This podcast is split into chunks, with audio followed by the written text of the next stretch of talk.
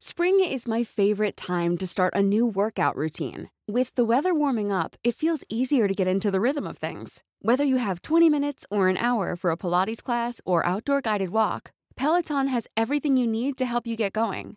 Get a head start on summer with Peloton at onepeloton.com. Las historias de ayer viven en nuestra memoria hoy. Viven Desde Durango al norte de México, cofre de leyendas en voz de Lulú Murillo. Comenzamos. Una noche de otoño en la ciudad de Durango, cinco amigos decidieron probar su suerte al profanar la morada de los visitantes del más allá.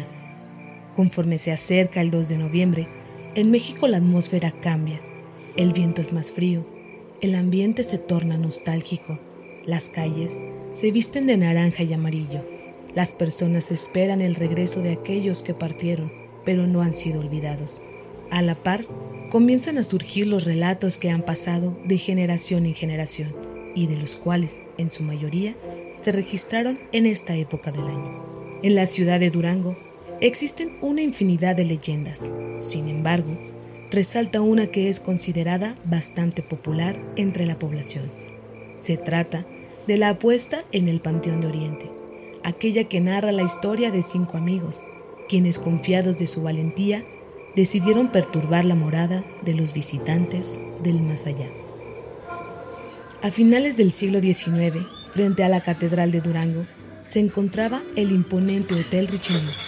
El bar de este era el lugar predilecto para albergar las reuniones de los duranguenses de buena posición social de esa época. Ahí pasaban el tiempo bebiendo, charlando o declamando. Los visitantes más asiduos del lugar eran los amigos Luis, Manuel, Raimundo, Javier y Rafael, quienes religiosamente asistían todos los días y permanecían ahí hasta altas horas de la noche. A estos bohemios les encantaban los retos y las apuestas. En todo momento intentaban demostrar quién era el mejor en escritura, el mejor jugador o bebedor, e incluso quién era el que conquistaba más señoritas. Eso sí, todos con un alto sentido del humor. Fue precisamente en la víspera del Día de los Fieles Difuntos cuando se pactó la apuesta más osada del grupo, ya que Raimundo los retó a encarar a algún difunto, para así medir la valentía de cada uno. La propuesta era bastante interesante, arriesgada y novedosa, que llamó la atención de todos. Tras varias copas finalmente, afinaron los detalles de la apuesta y acordaron hacerlo la noche del 2 de noviembre a la medianoche en el Panteón de Oriente de la ciudad. Fijaron un monto de 10 pesos oro como Rafael no entró a la apuesta por considerarla demasiado osada, además que tenía que trabajar desde el amanecer, al día siguiente, este fue designado como el tesorero.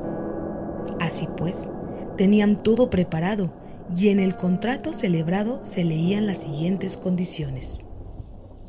Cada uno entrará al camposanto sin compañía, con una estaca y un marro de madera. Su única iluminación sería una pequeña antorcha. Recorrerá el camino que juzgue conveniente, pudiendo elegir entre andar el sendero marcado o atravesar entre las tumbas. Deberá llegar al muro norte opuesto a la entrada y en su base clavar la estaca como prueba que ha completado el recorrido. Después debe regresar al punto de partida. El segundo en entrar realizará el mismo recorrido desenterrará la estaca y deberá regresar con ella como prueba de su recorrido. El tercero y el cuarto repetirán los pasos. Cada lugar será designado por el azar sin distinción ni favoritismo. El resultado será irrefutable e inapelable. Cada uno podrá regresar al punto de partida en el momento que crea pertinente e incluso retractarse de profanar el camposanto a sabiendas que perderá su parte de la apuesta y deberá pagar. Si alguno no terminara su recorrido o acusa a alguno de no haberlo hecho, se debe comprobar la falta bajo el más estricto sentido del honor. Si en el recorrido fuese perturbado por algún susurro o escucha que le llamen por su nombre, o ve algún espectro podrá interrumpir el recorrido y regresar al punto de partida. Si los muertos impiden que todos terminemos el recorrido, esa sería la única manera de designar al ganador basados en la distancia que recorrió. Finalmente llegó la noche. Todos asistieron vestidos de gala. Cada uno llegó en su coche, pero rápidamente despacharon a sus cocheros para que solo quedara uno en el que regresarían juntos. Al echar la suerte para definir las posiciones, a Luis le tocó la fortuna de ir de último.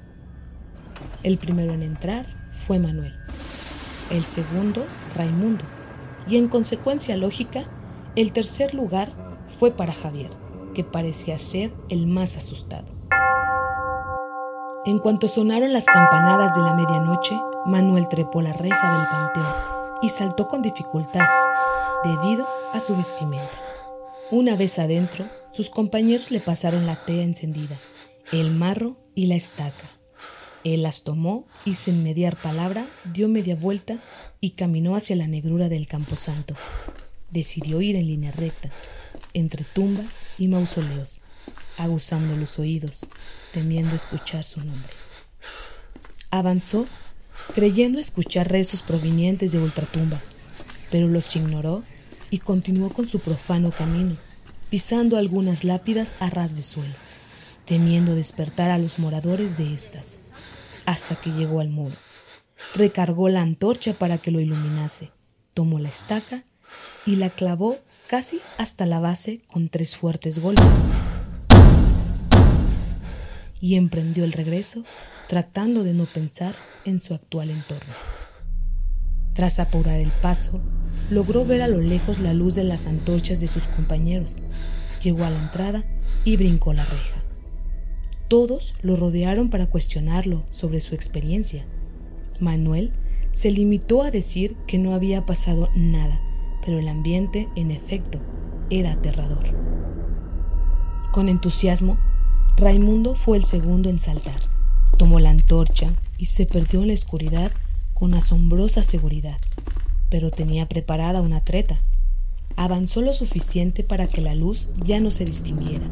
Luego fue a la izquierda, hasta el muro del límite del lado poniente. Lo saltó y muy tranquilo avanzó por el terreno baldío y con toda tranquilidad llegó al límite norte. De nuevo saltó la barda y llegó hasta la estaca. Todo iba de maravilla, hasta que se encontró con que la estaca estaba clavada muy hondo. Sufrió mucho para liberarla debido a la fuerza con la que fue clavada, hasta el punto en que tuvo que cavar con sus manos para extraerla. Conforme cavaba, su ansiedad crecía Escuchaba murmullos, rezos, hasta creyó ver cómo una persona se acercaba hacia él. Sin embargo, decidió concentrarse en su labor y no entrar en pánico. ¡Por fin! gritó al extraer la estaca. Sin pensarlo, comenzó a correr hasta el muro poniente y repitió la operación. Salió del panteón caminando e ingresó unos metros antes para que sus amigos pudieran verlo emerger triunfante de la oscuridad entregó la estaca y narró su hazaña e incluso aseguró haber visto a un difunto, el cual lo persiguió por todo el recorrido. Solo Javier creyó tal relato, quien era el siguiente en ingresar. Aterrado, tomó aire y llevó consigo los objetos necesarios. A cada paso escuchaba voces. Mientras tragaba saliva, aumentaba el volumen de lo que parecían rezos entre las tumbas. Su miedo era inmenso y la distancia infame. Javier avanzó con lentitud, pues temía pisar alguna lápida y despertar a su morador. Luego de una larga caminata, llegó al muro norte. Se acuclilló y puso la estaca contra el piso, y la enterró golpeándola incesantemente, pero su miedo era mayor a su fuerza. Cuando creyó que estaba bien sujeta la estaca, tomó la antorcha y el mar y se puso de pie para regresar. Pero, oh sorpresa, no pudo avanzar. Una mano espectral lo sujetaba por la espalda. Todo se tornó frío. Javier escuchó un silencio sepulcral y sentía cómo esa mano se aferraba a él. Aunque intentó salir corriendo, fue jalado hasta derribarlo de espaldas al piso. Su miedo se agudizó y desesperadamente intentó levantarse. Comenzó a retorcerse en el piso hasta enredarse sobre su capa, inmovilizándose y dificultando su respiración. Entre más atrapado se sentía, más desesperadamente se movía y en consecuencia más apretaba el nudo sobre su garganta. Sus amigos comenzaron a impacientarse. El tiempo que llevaba adentro era demasiado, porque Luis al ser el último decidió entrar para encontrarlo. Una vez que saltó la reja, advirtió que su misión era de rescate y de necesitar ayuda los llamaría a gritos. Manuel y Raimundo prometieron entrar de inmediato, pero agregó que si estaba todo bien y encontraba a su amigo, terminaría el recorrido y él sería el indiscutible ganador, a lo cual ambos aceptaron. Luis caminó deprisa entre las lápidas, con la desesperación de encontrar a Javier, inmerso en sus pensamientos, jamás escuchó susurros ni rezos. Apuró el paso hasta que llegó al muro, donde tropezó con un bulto y cayó al piso. Rápidamente tomó su antorcha y sin levantarse iluminó lo que lo había hecho caer. Atónito vio el cuerpo de su amigo. Su impresión fue tal que de un brinco Luis se puso de pie y comenzó a caminar de espaldas. El miedo se apoderaba de su cuerpo, pero él no podía dejar de mirar el rostro de su amigo. En ese momento quiso gritar, pero su voz no salió. Quiso correr, pero sus piernas lo traicionaron. Finalmente, cayó fulminado por un infarto. Al desconocer el origen de sus amigos, Manuel y Raimundo acordaron entrar juntos al amanecer, ya que sería más fácil realizar la búsqueda. En ese momento, arribó el carruaje de Rafael, que venía de recoger un cargamento de la estación del tren y quiso pasar a ver quién era el ganador. Los jóvenes le relataron lo ocurrido y acordaron entrar de inmediato, acompañados de los dos cargadores y el cochero que los acompañaba. Luego de caminar entre las tumbas, encontraron la fatal escena. Los cuerpos yacían en el piso. El de Javier tenía la punta de la capa clavada junto con la estaca. Él mismo la clavó en su capa sin darse cuenta, creyendo que alguien lo había tomado por la espalda. Durante años, este relato se popularizó e incluso hasta el día de hoy la leyenda continúa. Muchos bromean con revivir dicha apuesta en el Panteón de Oriente, pero lo cierto es que en él descansan miles de almas que vigilan a los visitantes del Camposanto. Algunos aseguran que al recorrer las calles de este se pueden escuchar susurros a lo lejos, risas y hasta rezos, todo acompañado de un escalofrío que recorre cada rincón del cuerpo. El cofre se ha cerrado. Te esperamos en el siguiente podcast con más leyendas para contar. Escucha un episodio nuevo cada martes desde Spotify, Apple Podcast, Google Podcast, Acast, Deezer y Amazon Music. ¿Tienes alguna sugerencia de leyenda que deberíamos investigar? Te dejamos en la descripción de este episodio un link para que nos la cuentes o mándanos un email a podcast.om.com.mx. Esto fue una producción de El Sol de Zacatecas para Organización Editorial Mexicana.